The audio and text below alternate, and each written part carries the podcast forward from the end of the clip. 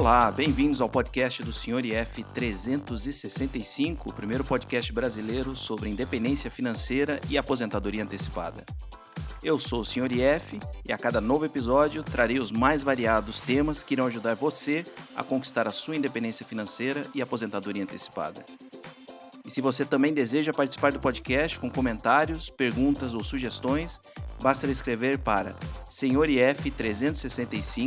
senhorif365@gmail.com ou então melhor ainda, enviar a sua mensagem de voz por Skype. Procure por senhorif365. Fico aguardando o seu contato.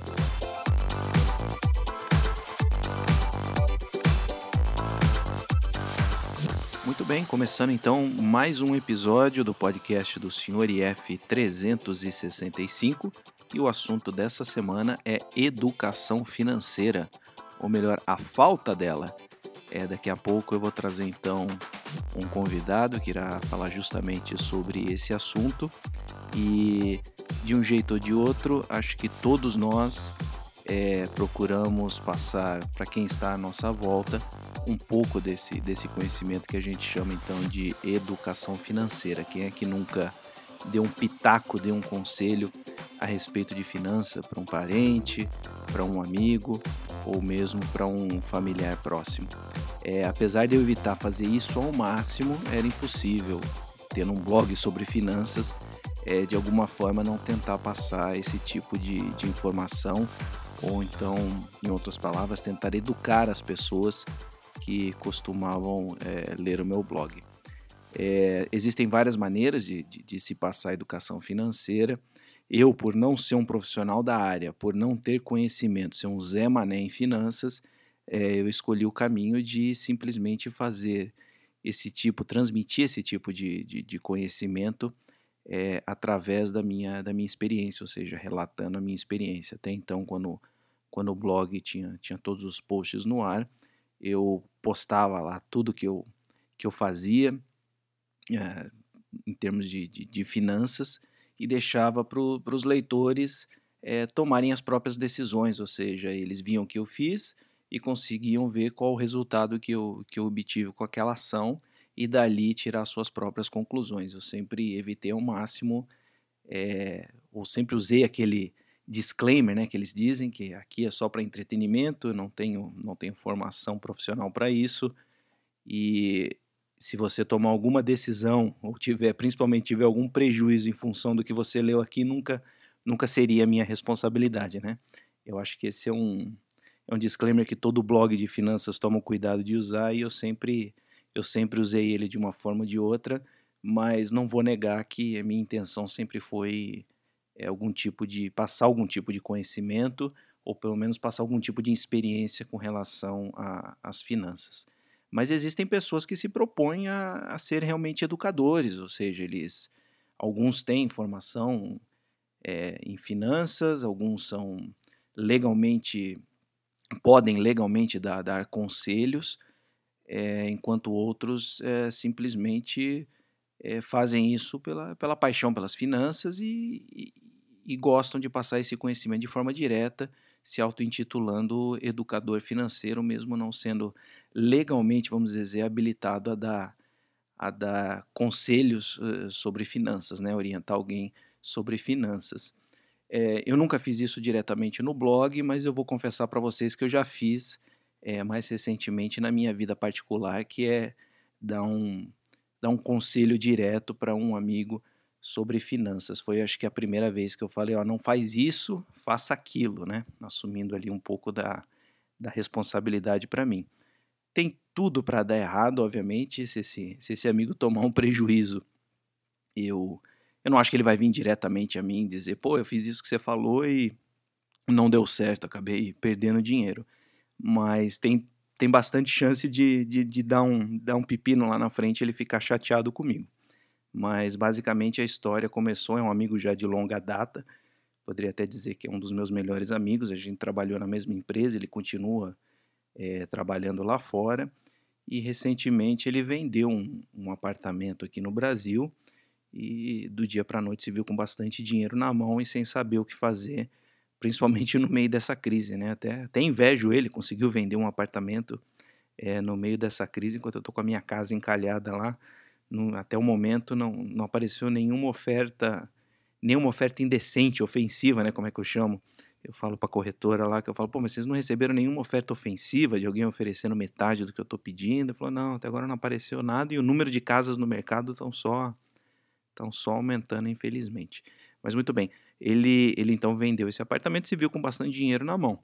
Começou muito bem, mesmo antes de, de falar comigo.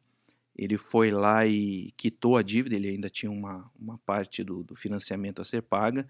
Então, em vez de simplesmente cair naquela de, ah, vou investir, com o dinheiro do investimento eu vou conseguir um rendimento maior do que os juros do financiamento, então eu vou manter o dinheiro em vez de quitar o financiamento. Não, ele foi lá e quitou e agora está totalmente livre de dívidas, não tem dívida nenhuma.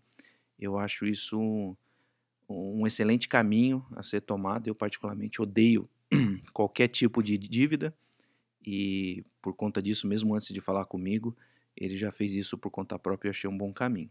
Depois disso, sobrou uma grande, uma grande parcela de dinheiro, ele não sabia o que fazer. Só que ele tem um grande problema. Esse amigo, ele, eu acho que é o mais. É, é até engraçado, ele é fascinado pelo que eu fiz, que seja largar tudo, largar a profissão, é, parar de trabalhar, viver de renda, enquanto eu, de certa forma, sempre fui fascinado pelo jeito que ele tocava a vida. Ele é daqueles que vive como se não houvesse o amanhã. A gente trabalhava na mesma empresa, ganhava um ótimo salário só que eu vivia uma vida bem mais simples, conseguia guardar dinheiro, enquanto ele torrava tudo, tudo literalmente. Tinha mês que eu tinha que emprestar dinheiro para ele lá fora, mesmo a gente ganhando ali mais de 50 mil reais por mês. Não sei como ele conseguia torrar 50 mil reais em um mês e lá fora é, os bancos não dão crédito para estrangeiro. É, simplesmente o que tem na conta corrente é o que tem na conta corrente e acabou. Se você zerou, eles não te dão um centavo de, de, de crédito, né? É, eles têm medo que a gente fuja do país ou desapareça, como aconteceu muitas vezes lá. A pessoa pega até, até empréstimo, né, que é financiamento de carro, e larga o carro lá e some do país, nunca mais quita a dívida. Pois bem, aí chegava no final do mês, por incrível que pareça, o cara tinha conseguido gastar os 50 mil que ele ganhou do, do mês passado. Não sei como, nunca perguntei mas por ser um amigo muito próximo, saber que ele trabalha lá, saber o salário dele, eu ia lá e emprestava para ele. Então eu ficava fascinado tanto como ele conseguia gastar, como a vida que ele levava. Pô, ele, a gente chegou lá, eu comprei um carro de 60 mil reais, ele comprou um de 300 mil. É, viagens constantes. Hoje eu sei que ele tem um belo barco lá, ele comprou um barco em sociedade. Esse tipo de coisa, né? Esse estilo de vida que é fantástico, obviamente, aproveita muito bem a vida, mas a gente sabe que no futuro isso pode trazer problemas. Se a pessoa não, não guardou dinheiro, não se preparou para o futuro, é, é, óbvio que você não vai conseguir trabalhar até o fim da sua vida, né? Se você, se você for viver até os 80, 90 anos. Então, tem esse lado de aproveite hoje, mas também pense no futuro, porque lá na frente pode fazer falta. Então isso sempre me fascinou e acho que sempre fascinou do lado dele eu ter conseguido é, largar tudo do dia para noite. Ele sempre duvidou, falou: ah, vai largar nada, você não vai sair. Aí o dia que eu pedi demissão, que eu falei para ele, ó, pedi demissão, ele não acreditou. Tive que mostrar lá minha minha cartinha de demissão para ele que eu mandei, porque ele não, não acreditava. Falou, não acredito que você fez isso, você vai fazer isso mesmo? E até hoje me enche a paciência, ele fala, e aí, vai voltar, não vai voltar? Então fica nessa, a gente sempre mantém contato. E então recentemente ele se viu com essa grande quantidade de dinheiro e perguntou para mim, pô, o que que eu faço? Eu falei, putz, e aí, o que que eu vou fazer, né? Falo, dou um conselho.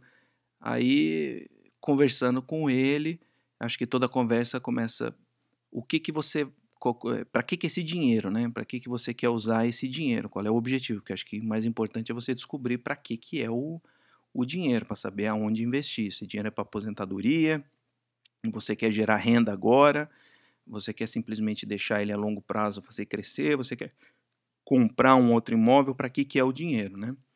É, a princípio, ele veio com a ideia de que a ideia era comprar um, um novo imóvel e justamente para poder aproveitar, eu nem sabia que tinha isso, você comprar um novo imóvel próprio dentro dos, dos seis meses subsequentes à venda, você não precisa pagar o, o imposto é, o imposto sobre o, o, lucro que você teve né, com a venda, não sabia disso. A princípio era essa a ideia, Eu falei, ah, então fica longe de qualquer coisa que seja renda variável, né? Porque você vai usar esse dinheiro dentro dos próximos seis meses, não tem a menor condição. Coloca ali num tesouro Selic e, e esquece, né? Isso aí não, não, esse dinheiro não, não deve ser investido de forma é, mais arriscada se o objetivo é esse. Mas aí depois eu descobri que sim, ele, queria, ele não queria comprar outro imóvel, ele não gostou da experiência de ter um imóvel próprio, é, mas a esposa conhecendo o marido que tem, obviamente, não confiava em deixar aquele dinheiro na conta. Fala, cara, ele vai comprar um barco maior, ele vai comprar um outro carro, sei lá o que, que ele vai fazer com o carro. Ou seja, a esposa conhece o marido que tem. E eu me toquei disso e falei, mas vem cá, você quer mesmo outro imóvel? Porque eu, eu sou contra imóvel, né? Vocês já, vocês já repararam que eu não, não gosto desse negócio de ter imóvel próprio, eu gosto da flexibilidade de, de alugar um imóvel. Aí eu fiquei pressionando ele até que ele falou: é, realmente, é, minha esposa não quer esse dinheiro na conta, ela está com medo do que, que a gente vai fazer, que eu vou colocar em algum, em algum investimento arriscado tal. Aí, um, poucos dias depois, ele falou: posso te ligar aí? Eu falei: ah, pode, né? Vamos conversar tal. E aí ele fez uma, uma conferência entre eu, ele e a esposa. Ele colocou, ele queria que a esposa, que eu falasse também para a esposa, é, o que fazer com o dinheiro, porque ela simplesmente não confiava. Qualquer coisa, ideia que ele trouxesse que não fosse comprar um outro imóvel de imediato, ela já refutava imediatamente. Aí foi meio que uma aula particular sobre investimentos, ou seja, comecei perguntando para eles qual é o objetivo do dinheiro. É, ela não sabe dizer para que, que é o dinheiro e eles queria que o dinheiro crescesse rápido. Eu falei, ah, crescer dinheiro rápido não existe. Até existe, mas o risco é, é absurdo. Eu acho que não é isso que vocês estão procurando. E aí eu comecei a dar as opções que tem, ou seja, é, desde deixar na poupança, que hoje não vai render absolutamente praticamente nada acima da inflação, você até vai perder da inflação, passando por Tesouro Selic, que é você manter ali pelo menos o seu poder de compra uh, até decidir o que, que você quer fazer com o dinheiro. Se você não sabe o que fazer agora, você não sabe para que, que esse dinheiro, não vai colocar em lugar nenhum. Uh, depois comecei a explicar como é que eu vivo de renda, quais são os investimentos que eu faço para viver de renda. É, esse não é o objetivo deles agora, ele não tem a menor intenção de parar de trabalhar, tem filho pequeno tal, mas ele se interessou, falou, pá, ele descobriu como é que eu vivo de renda, ele achava que eu tinha, tinha guardado uma fortuna absurda, que o dinheiro ficava lá no banco e eu ficava tirando o dinheiro do banco todo mês mas eu consegui guardar tanto dinheiro que esse dinheiro nunca vai acabar. Eu expliquei, não, não é assim. Está investido em fundos imobiliários, está investido em títulos públicos com cupons. Expliquei exatamente o que vocês costumavam ler no blog, da onde vem, da onde vem a minha renda passiva. É, expliquei ações, ele já conhecia, ele sempre leu sobre ações tal, mas aí ele se interessou muito sobre o, os fundos imobiliários, porque é, um, é, um excelente, uma excelente maneira de começar no mundo da, da renda variável, porque é fácil, é palpável, né? Entender. Falar, ó, tem esse shopping aqui na Dom Pedro, eles colocam esse fundo aqui, que é o fundo que administra o shopping, você é dono dele, é, você vai ver quanto é que gera de renda tal. Expliquei a situação atual dos shoppings, ele, ele entendeu como é que é a situação atual, qual é o risco né, que, que nós estamos passando hoje, com, são, com, são com shoppings fechados e ele se interessou muito com, sobre fundos imobiliários. Aí acabou que eu passei uma lista dos fundos que eu invisto, expliquei, esse fundo é isso aqui, logística, esse fundo é shopping, o outro eu deixei só de lado o fundo de papel, mas eu dei todos os, shop, os, os fundos que eu tinha, né, em cada setor, e ele foi pesquisar. Aí, alguns dias depois, ele me veio com uma listinha própria, que ele, ele mesmo pesquisou, ah, o que, que você acha desses fundos aqui e tal, e praticamente todos aqueles fundos é o que estavam no, estão hoje na minha carteira, que não dão problema, fora os do shopping, né? Ele colocou um pouco de shopping também na, naquela lista, é, tentando tirar proveito da, da situação, que eles caíram bastante. E ele se animou com esse, esse mundo do, do, dos FIIs e acabou então convencendo a esposa que ele vai deixar a maior parte hoje é, no Tesouro Selic, até eles terem uma ideia melhor do que, do que vai fazer com esse, com esse valor mas ele também quis entrar no mundo dos FIIs um pouquinho para experimentar. Então ele acho que ele separou ali um terço mais ou menos e montou a carteira de FIIs dele, pesquisando por conta própria, tal, com base no que eu falei, obviamente, mas sem dar uma recomendação direta é, a respeito de um, de um fundo direto. Então isso foi, acho que a minha primeira experiência com com educação financeira diretamente. Acho que foi uma das primeiras vezes que eu falo para alguém, ó, não faz isso faça aquilo, porque ele queria, acho que. Eu não lembro o que, ele queria, ele queria colocar tudo em fundo de ações do, do Banco Itaú, alguma coisa assim, do, do, essas coisas que gerente oferece, né? Então, acho que foi a primeira vez que falei, não, pelo amor de Deus, não faz isso, vamos, vamos sentar e vamos conversar. Então, eu tô, tô orgulhoso de mim mesmo, pela primeira vez eu consegui fazer isso, porque geralmente eu escapo pela tangente, porque eu não quero, não quero assumir além dos riscos que eu já tenho na, na, minha própria vida, na minha própria carteira, eu não quero assumir riscos é, de carteira dos outros. Eu nem sou habilitado para fazer esse tipo de coisa. Então, de um jeito ou de outro, eu consegui contornar isso, é, explicando quais são os investimentos, o que, que cada um faz, é, explicando para ele os riscos hoje de, de, de investir no Brasil. E ele tomou a decisão por conta própria, está bastante satisfeito. Esse mês recebeu os primeiros os primeiros dividendos, falou, ah, caiu uma graninha na minha, na minha conta esse mês aqui, precisa pagar imposto? Eu falei, não, dividendos do, dos FIIs ainda são, não, não são tributáveis. Já expliquei para ele que existe aí uma...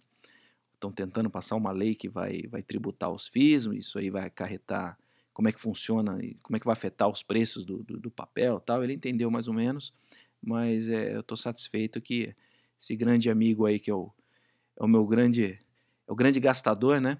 Melhor do que ter, ter um barco é conhecer alguém que tem barco. Você acha que eu não gosto de passear no barco dele? Adoro passear no barco dele. Mas eu fico feliz que ele esteja, esteja tomando esse caminho.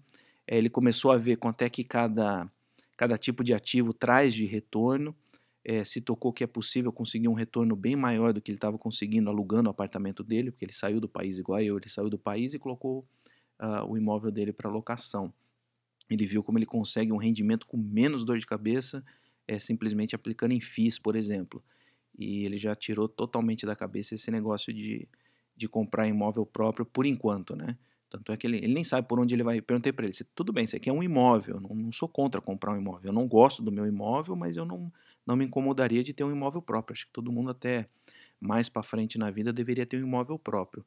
Mas onde é que você vai se aposentar? Eu perguntei para ele: que você vai morar aqui no Brasil de novo? Que cidade? Aonde? Ah, não sei. Eu falei: cara, então não compra agora. Você está morando fora do país. É, nós estamos passando por esse momento de, de dificuldade, que gente, principalmente as empresas aéreas, né? Nós dois trabalhamos no, no setor aéreo, extremamente difícil, ninguém sabe quem vai ficar empregado, quem não vai. De repente ele está desempregado e tem que ficar arcando com financiamento, ou então tem que se mudar para um lugar. Ele fala: ah, tá bom, vou morar na Europa. Ele tem passaporte europeu, né? Só que você vai morar na Europa agora, você não vai conseguir emprego lá, não adianta, você não vai conseguir se estabelecer lá por muito tempo, né? Você vai ter que sair de lá e procurar emprego em outro lugar. É, vai voltar para o Brasil, então ele não sabia. Eu falei, cara, não. Imóvel agora, tudo bem. É, é porque a esposa dele estava pressionando, né? É, mas imóvel agora, eu perguntava, perguntava para os dois. Falei, onde é que vocês querem morar? Ah, não sei. Então, não adianta comprar alguma coisa agora imobilizar esse, esse patrimônio numa coisa que você ainda não, não tem certeza se é o que vocês realmente querem para o futuro.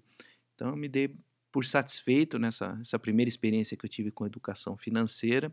É, foi praticamente uma, uma aula particular, eu evito evitava falar no blog é, diretamente recomendação de investimento tal, mas para esse, esse amigo eu, eu abri uma exceção, assumi de certa forma, essa responsabilidade e espero que, que tudo dê certo. Mas tem gente que adora esse, esse, esse caminho da educação financeira, gosta de falar para muita gente, gosta de escrever artigos e gosta até de dar, dar palestras sobre, sobre esse assunto. Então hoje nós temos um, um convidado que vai falar sobre educação financeira. E eu tenho o prazer de conversar então com o Gustavo Henrique, ele que é educador financeiro, Gustavo, tudo bem? Boa tarde. Boa tarde, Luiz. É um prazer. Prazer meu conversar com você.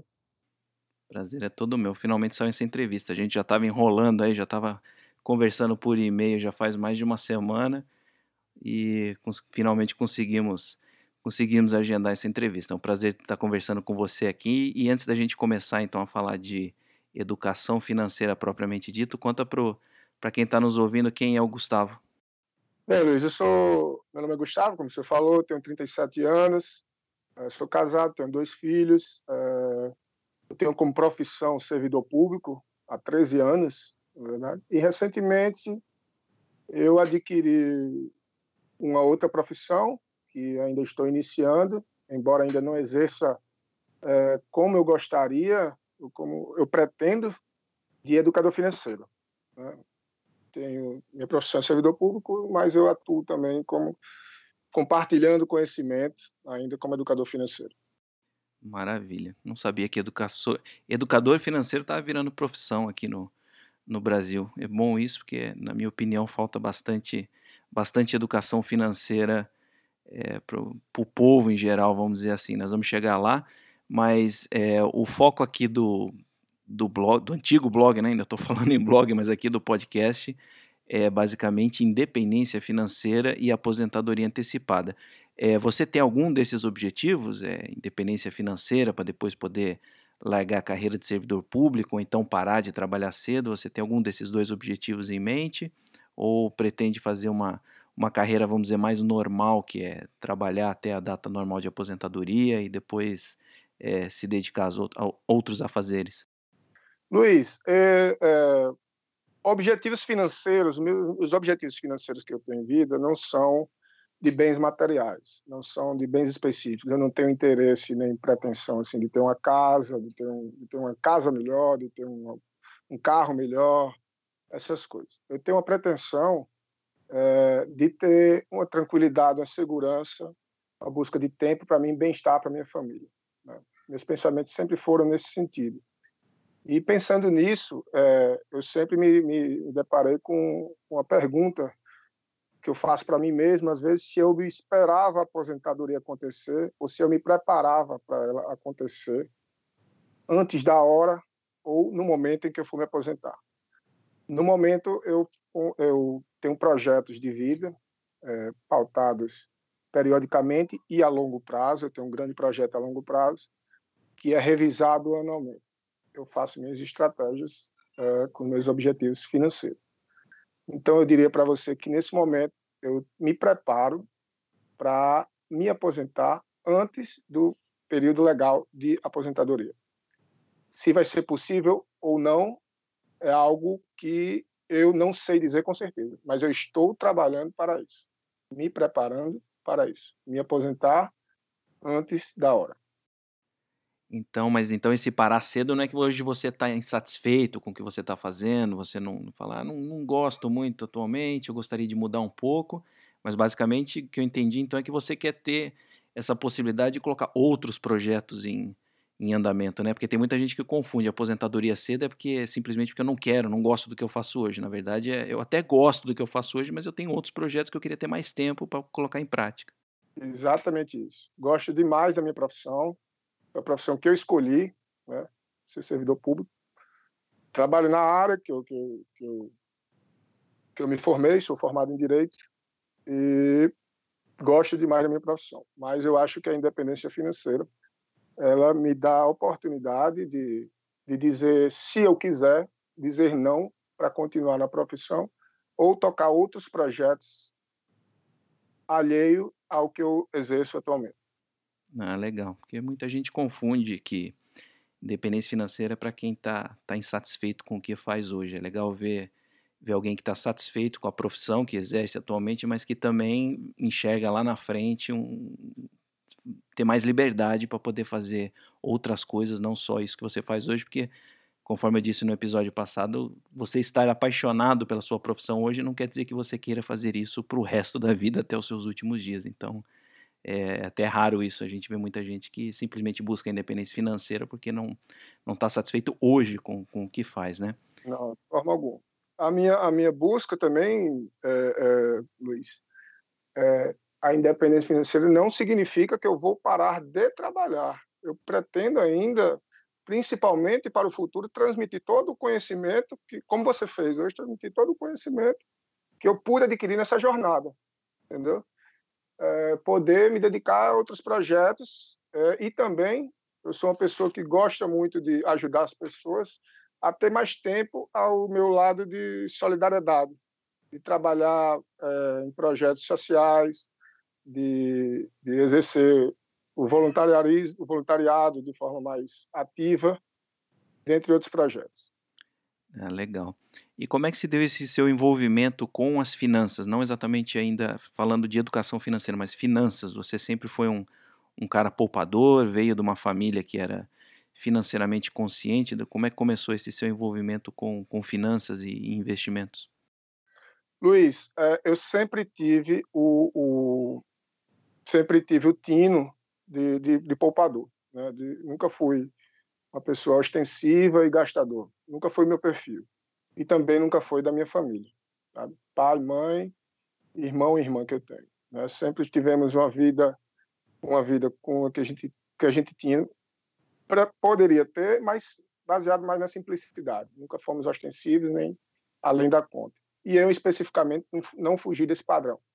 É, em relação a mim, quanto às finanças, eu sempre tive, desde que eu comecei a, a ganhar dinheiro, essas coisas, a, a, a ter salário, é, eu sempre tive a ideia básica de guardar alguma coisa para mim. Guardar para não para algo específico, mas de ter aquilo de guardar para quando eu precisasse, para comprar alguma coisa, algo do tipo. Nunca vivi além dos meus gastos. E meu primeiro contato sempre foi, como a maioria das pessoas, eu só conhecia até a poupança. Para mim, até, certo, até certos anos atrás, Luiz, é, o que existia para mim era poupança e Banco do Brasil e Caixa. Eu não sabia nem que tinha outros bancos. Eu achava que o universo do mercado financeiro era Banco do Brasil Caixa e o único investimento que tinha era poupança. O que havia além disso era para para gente mais uh, investidores qualificados, gente rica, gente gente muito mais esclarecida, essas pessoas profissionais. Entendeu? o primeiro passo que eu dei foi descobrir que eu parei por um minuto e vi, quis saber o que é isso. Existem outras coisas? Tem possibilidade de eu, de eu, de eu sair da poupança? E comecei a pesquisar. Comecei a pesquisar, vendo minha vida também. Fiz um, um, um balanço da minha vida em si, vida financeira. E o primeiro passo que eu dei foi sair da poupança. Fui para renda fixa, CDBs, LCI, LCA, corretora de valores para mim era algo totalmente novo, era algo que era realmente só para investidores profissionais. Eu não sabia que que eu tinha que eu, que eu poderia acessar um, um, uma corretora de valores, nem conhecia o funcionamento. Né? E fui fui me aperfeiçoando, me, me, me, me dando conhecimento, minha oportunidade de crescimento e sair da poupança. O primeiro passo que eu dei foi sair da poupança. É, hoje eu não tenho mais, mais nada em poupança, né? andei por muito tempo durante a renda fixa, quase todos os produtos assim de renda fixa.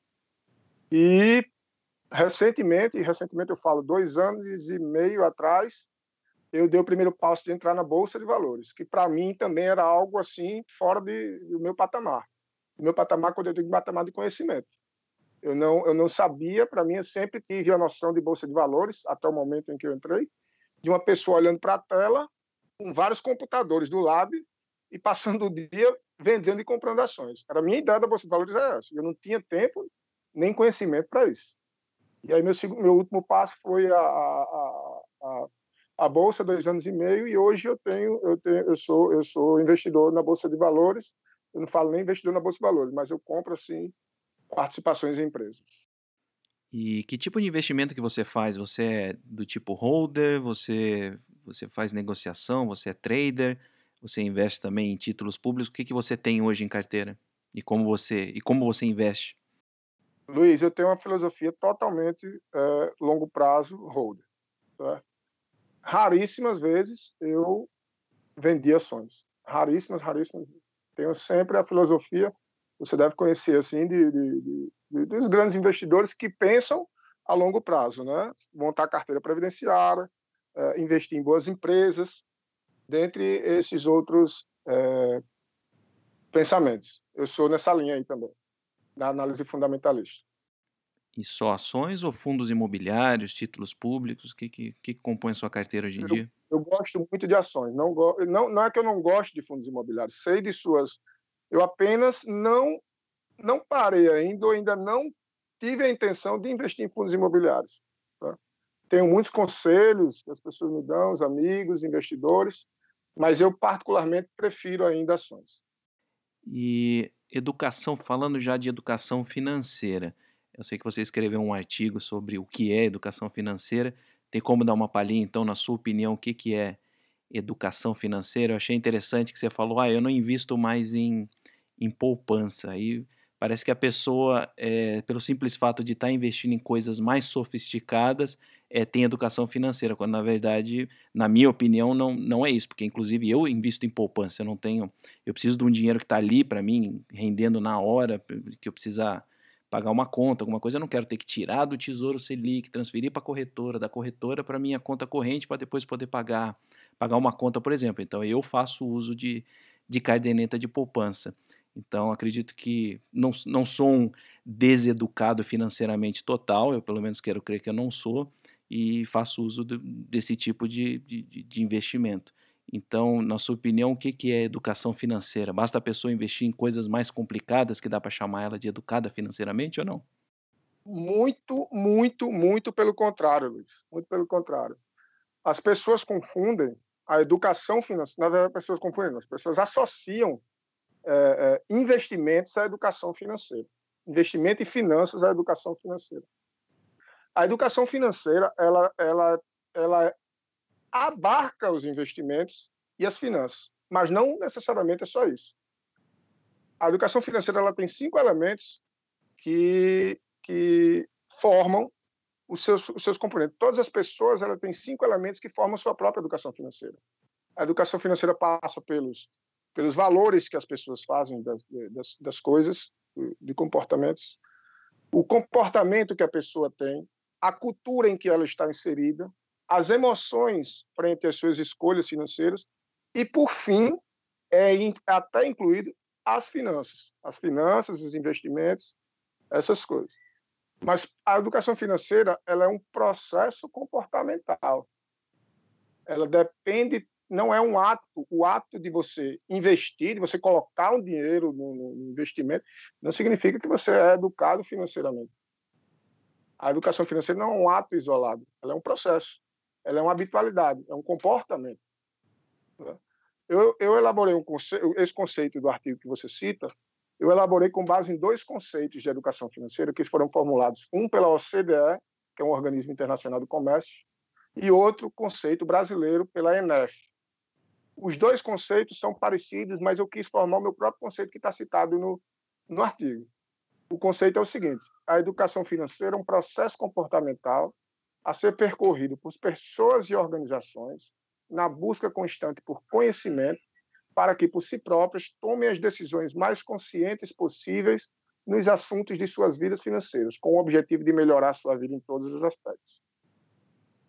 A educação financeira, como, como, como consta nesse, nesse, nesse conceito, ela é o processo comportamental, como eu falei, ao alcance de todos, na busca de conhecimento, conhecimento é a palavra-chave da educação financeira, para a tomada das decisões mais conscientes possíveis sobre a vida financeira, com o objetivo de melhorar a vida em todos os aspectos. Então, Luiz, respondendo, é, não é só o fato de, de, a pessoa ter investimentos ou não, que ela tem uma boa educação financeira, porque muita gente segue dicas apenas de, de apenas segue dicas, vai com, com, com o decorrer da maré e não acompanha, não, não, tem, não tem o hábito de, de, de, de se revisar, se autoconhecer financeiramente, suas práticas, seus hábitos, seus costumes, em relação às nossas decisões da vida financeira. Sei se ficou claro, mas é basicamente isso aí. Ficou. Mais claro ainda, vou deixar então o link do, do, do post que você fez, do artigo que você escreveu, chama Os Cinco Elementos da Sua Educação Financeira. Vou deixar na descrição ali, quem quiser ler ele por completo é, vai estar tá lá. Mas então já ficou claro que você escreve artigos e quais são os outros veículos que você usa para disseminar a educação financeira? É, no início ainda, né, Luiz, ainda estou no início, ainda estou eternamente aprendendo no exercício aí dessa, dessa profissão. É, o, o, as minhas conversas com amigos, com a família, com colegas de trabalho, eu procurava transmitir para eles o que é que eu sabia, assim, o que é que eu, que eu conhecia a respeito dos meus comportamentos em relação às finanças e os meus comportamentos também em relação aos investimentos. Né? Foi essas conversas que eu comecei transmitindo e aprendendo também, né? Porque cada as pessoas são diferentes em seus comportamentos e elas querem se relacionam, querem sempre ter tem dúvidas e a educação financeira das pessoas em si no Brasil é, a gente vai conversar isso mais tarde, mas é bem falha.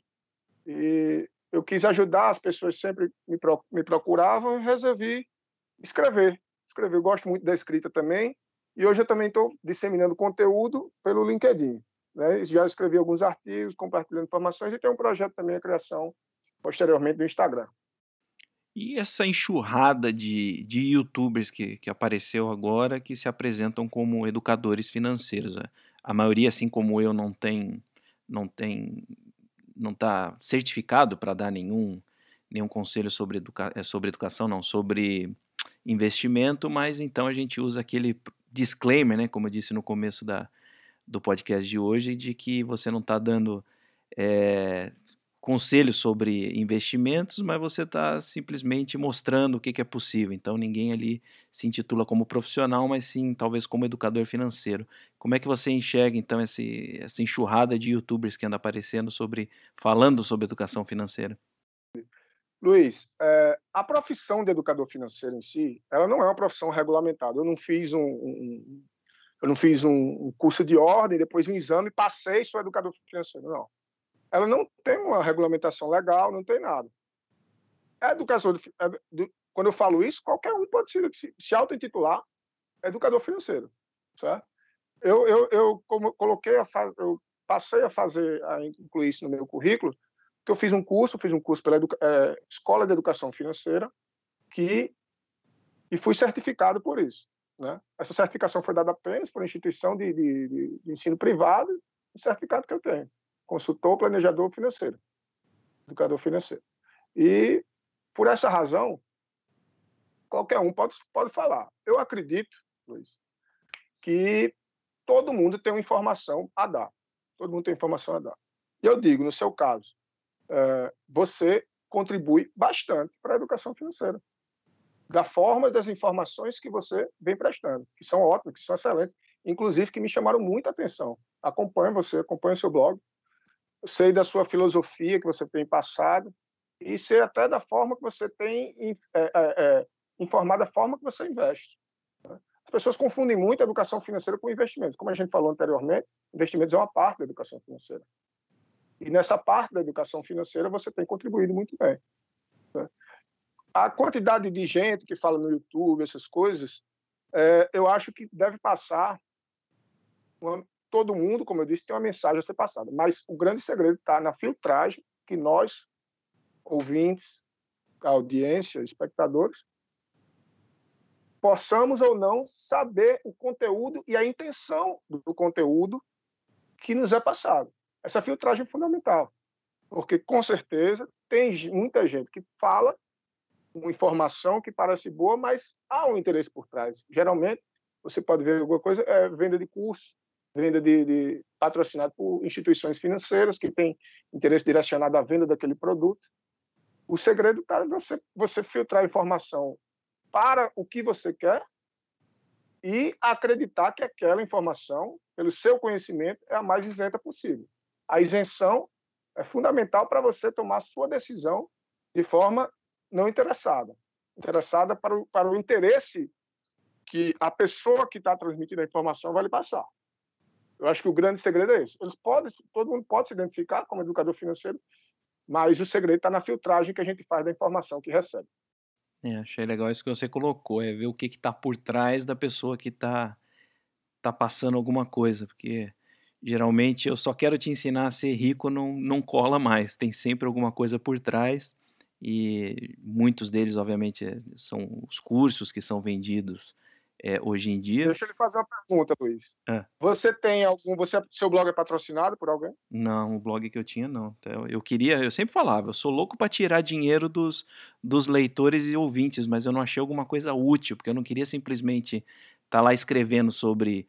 É, independência financeira, aposentadoria antecipada e estar tá vendendo alguma coisa. Nem, não estou nem falando de curso, nada. Estou falando vender um, sei lá, vender um celular, qualquer propaganda que apareça ali. Eu não consegui, infelizmente, fazer isso, mas eu sempre disse, se eu achasse alguma coisa que fosse agregar valor ao, a quem está lendo ali, eu pudesse vender, lucrar com aquilo, eu não, não pensaria duas vezes, mas é que eu não, até agora eu não consegui colocar nada ali para para os ouvintes e leitores comprarem que fosse realmente agregar valor para eles e não simplesmente tirar dinheiro e tirar eles do caminho da independência financeira, porque não faz o menor sentido. Eu tá empurrando alguma coisa para comprar, para gastar dinheiro e tá do outro lado ali falando, pô, economiza, não vai ficar gastando com coisa que não precisa, porque vai fazer diferença lá na frente. Aí, infelizmente, eu não, não consegui fazer isso ainda. Vamos ver, quem sabe um dia. Suas mensagens até agora são isentas, né? Tem, da sua intenção de ajudar, de educar, e, e passada a mensagem, eu filtrei dessa maneira. Eu nunca vi você oferecer um produto porque um banco tal fala alguma coisa, ou um curso que você queria fazer. Eu achei as informações que você passava sempre para ajudar, e me ajudaram. Me ajudaram bastante. Eu tive um post patrocinado e ninguém percebeu, então missão cumprida. Eu lembro que eu tinha um post na época que foi patrocinado, tinha um link e ninguém percebeu até hoje. Ó. O cara me pagou para escrever aquele post, então teve um e ficou lá. Mesmo? Foi, teve um. Ninguém percebeu. Acho que o cara não fez um centavo naquilo lá também. Então pronto, tá todo mundo empatado. E falando Olha, então nessa parte de curso tal, até onde vai a responsabilidade do educador financeiro caso os conselhos, os ensinamentos que ele dê causem algum prejuízo para o aluno ou para o comprador do curso? Como é que fica isso? O que, o que é que as pessoas chegam para uma pessoa que, que que ela vê que entende de finanças, que entende de investimentos, alguma coisa. Elas não querem, elas nunca querem, em geral, aprender a se educar financeiramente, a aprender as bases. Elas querem a dica quente, querem o, o onde é que está, onde é que coloca dinheiro, onde é que vai render tanto, eu vou ganhar tanto. Elas querem apenas o final. Querem o, o geralmente é isso que se vê. É isso. E é muito complicado você se dar de cara com essa situação. Né? Complicado você enquanto você enquanto transmissor da informação para aquela pessoa. Porque bom ou mal na desse, naquilo que você indique ou não, você será responsável. Se você tomar uma decisão, você disser, vá, tá aqui, vamos, coloque seu dinheiro aqui, nesse banco tal, nesse produto tal. Né? Se daqui, a, se daqui a, a, a dois anos der certo, as coisas fluírem, ele recebeu o dinheiro, tranquilamente, tudo bem, deu certo. Agora, se der errado, se o banco quebrar, se não sei o quê, você vai ser eternamente culpado a pessoa não vai lhe dar trégua. Entendeu? É, a função do educador financeiro em si, isso, isso, deveria ser de qualquer pessoa, deve ser a pessoa levar, tomar a decisão da forma mais consciente possível para ela, mas jamais decidir por ela. Né? É preciso que ela, a pessoa, conheça os benefícios, os malefícios, principalmente os riscos da decisão que ela está tomando. O que nós podemos fazer, enquanto educadores financeiros, é mostrar para elas o que existe, conversar com elas sobre os, aquela decisão, porque muitas decisões que nós tomamos, nós todos, todos, nós tomamos, quase todas assim financeiramente não são não são não são não são tomadas com base no conhecimento, na razão muitas delas na emoção e na dica de outras pessoas. Então, se afastar desse, desse, dessa tentação de, de você dizer a decisão que ela deve tomar é, é fundamental. Né? A decisão sempre precisa ser da pessoa, de uma pessoa orientada por um profissional, seja ele educador financeiro, é, consultor financeiro, planejador financeiro. Eles estão aí para ajudar as pessoas a tomar as melhores decisões. É por isso que funciona a educação financeira. E, na sua opinião, o brasileiro é mal educado financeiramente? Luiz, eu vou é, responder sua pergunta com números. Pode ser? Claro. Tá. Luiz, é, recentemente, recentemente que eu falo 2015 por aí, o Brasil ele ficou no número de 74 no mundo em educação financeira. Certo? Isso num universo de 130 países por aí, que a OCDE fez. A OCDE é a Organização do Comércio e ela fez um ranking de educação financeira. O Brasil ficou no ranking 74. Né? A gente está atrás de países bem mais próximos que a gente, Madagascar, Zimbábue, deixa eu ver, o Togo. Quem lidera essa lista, por exemplo, são a Noruega, Dinamarca, a Suécia. É, só por isso aí já dá para ver que a gente já está numa posição muito incômoda em relação à educação financeira no Brasil. Mas internamente a gente já tem algumas noções também de como está a nossa situação enquanto brasileiros e educação, da relação brasileira à educação financeira. A, a, qualquer pesquisa que você faça, qualquer pesquisa que você faça, e há várias pesquisas que você procurar na internet, sempre vai ter é, é, uma relação de informação de 70% a 80% dos pesquisados que não conhecem investimentos ou conhecem investimentos e não realizam. Entendeu? Já nesse, nesse, nesse universo aí, já dá para ver, já trazendo o, o, o, o braço, um dos braços da, da, educação financeira, que é o investimento, na verdade, o mais importante ao final, é, que é pouco, de pouco conhecimento das pessoas esse, essa oportunidade de, de, de, construção de riqueza, dos investimentos. 70% a 80% não conhecem investimentos ou conhecem é só falta de conhecimento. Não é porque a pessoa porque tem um problema de, de, de, de renda, essas coisas. Não. É falta de conhecimento das mais pessoas, das mais variadas instruções. 70% a 80% não conhecem investimentos. E dos 20% a 30% que investem ou conhecem, isso nas pesquisas bem recentes agora, de 20% a 30% que investe conhece, a grande maioria só conhece a poupança. Né? É o mesmo erro que eu, por exemplo, cometia. Eu, eu me inseria no, no ramo dos que conhecia investimento, mas só conhecia até a poupança. Né? E dentro desse universo também, a grande maioria é poupança, dentro desse universo também, na pesquisa recente da Ambima, alguns citam, citam como investimento até coisas como carro, dinheiro em casa e etc. Elas não sabem nem até o que é mesmo investimento, investir. Isso significa, é, Luiz, que a gente é uma, uma sociedade muito mais consumista e menos, muito menos poupadora. É, isso, acaba, isso, é, isso, isso traduz numa, numa, numa educação financeira frágil, uma educação financeira frágil nossa. As pessoas acreditam que não há que se preocupar com a educação financeira, pois muitas delas creem que o Estado, no futuro, vai prover. O Estado vai garantir a aposentadoria delas, essas coisas, por isso não se preocupam. Outros dizem que não, não, não, querem, não poupam, não, não se preocupam em poupar, em guardar o dinheiro porque não sabem dizer se vai, vai estar vivo amanhã. Isso é uma, uma crença limitante muito grave. Inclusive, vai ser tema do meu próximo artigo. É, deixar investimento na educação financeira é fundamental. E quando eu falo investir, eu estou falando aqui, investir em educação financeira. Fundamental, não estou falando em realizar dispêndio financeiro. Na verdade, não é nenhum dispêndio. É custo zero, custo financeiro zero. Investir na educação financeira é usar o tempo que a gente tem para nos entender, nos conhecer financeiramente, entender como controlar nossas finanças e nos permitir, com conhecimento, nos educar financeiramente, investir. Isso tudo usando apenas o fator tempo, não o fator dinheiro. Não precisa disso, não necessariamente. Então, respondendo a sua pergunta, Luiz, eu diria que a educação financeira ela não é da nossa cultura brasileira. Ela não faz parte, pelos números que eu mostro, pelo, pelo, pelos hábitos da nossa sociedade. O que nos torna, em geral, uma má educação financeira. Mas esse cenário pode mudar. As notícias não estão só, só, só, só desse jeito, não. Eu não sei se você sabe, mas agora, em 2020, o Brasil passou a adotar na educação financeira como base nacional comum curricular. Significa que, de forma gradual, mas já iniciando agora, a educação financeira, de alguma forma, vai entrar já na base da educação, que é o que já deveria ter sido feito desde sempre.